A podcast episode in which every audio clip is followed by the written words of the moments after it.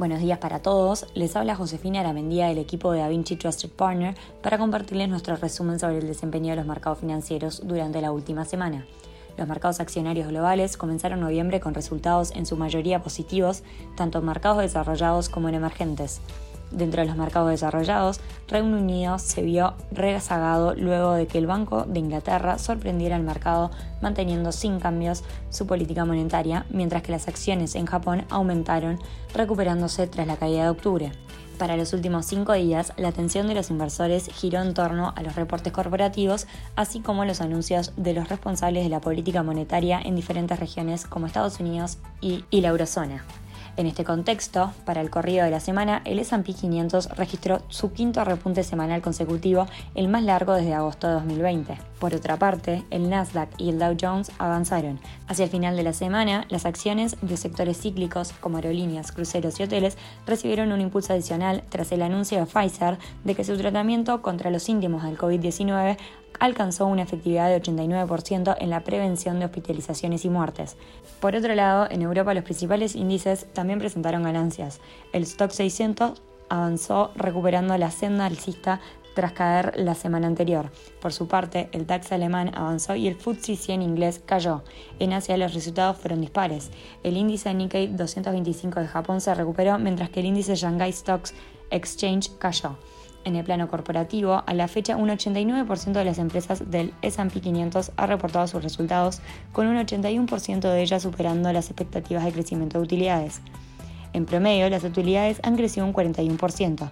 En Europa han reportado un 74% de las empresas del Eurostock 600, con un crecimiento promedio de las utilidades de 44%. A nivel agregado, el sector energía y el sector industrial reportan el mayor crecimiento en utilidades, mientras que el financiero y tecnológico las mayores sorpresas. En contraposición, los sectores de bienes raíces, utilidades y comunicaciones sufren pérdidas en el tercer trimestre.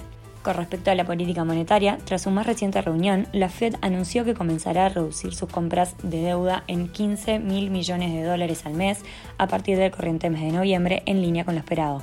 A su vez, la Fed decidió mantener las tasas entre un 0 y un 0,25%. En Europa, Christine Lagarde dijo en octubre que no se debe reaccionar de forma exagerada ante la escasez de oferta o el aumento de los precios de la energía, ya que la política monetaria no puede incidir directamente en esos fenómenos. Con esto, la presidenta del Banco Central Europeo trató de minimizar las posibilidades de una subida de tipos para el 2022. En lo que refiere a datos económicos, el empleo en Estados Unidos aumentó más de lo esperado en octubre debido a que disminuyó el aumento de las infecciones por COVID-19 durante el verano, lo que ofrece más evidencia de que la actividad económica estaba recuperando impulso a principios del cuarto trimestre. Por el lado de Asia, en Japón la actividad del sector de servicios de Japón creció por primera vez en 21 meses en octubre, ya que la confianza del consumidor se recuperó después de que disminuyó la pandemia de coronavirus lo que dio un impulso generalizado a la demanda. Mientras tanto, en China, el PMI de servicios de Caixin de octubre fue de 53,8 puntos. Dicho esto, la actividad en el sector de servicios en China se expandió a un ritmo más rápido en octubre, impulsado por una sólida demanda. Sin embargo, las crecientes presiones inflacionarias afectaron la confianza empresarial, empañando las perspectivas para los próximos meses.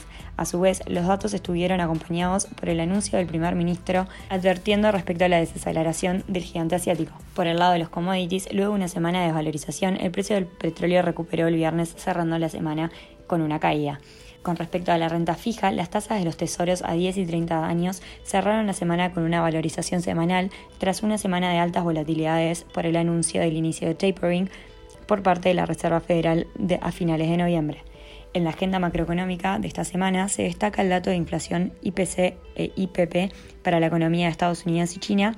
Además tendremos la publicación de expectativas y confianza del consumidor del mes de noviembre para Estados Unidos.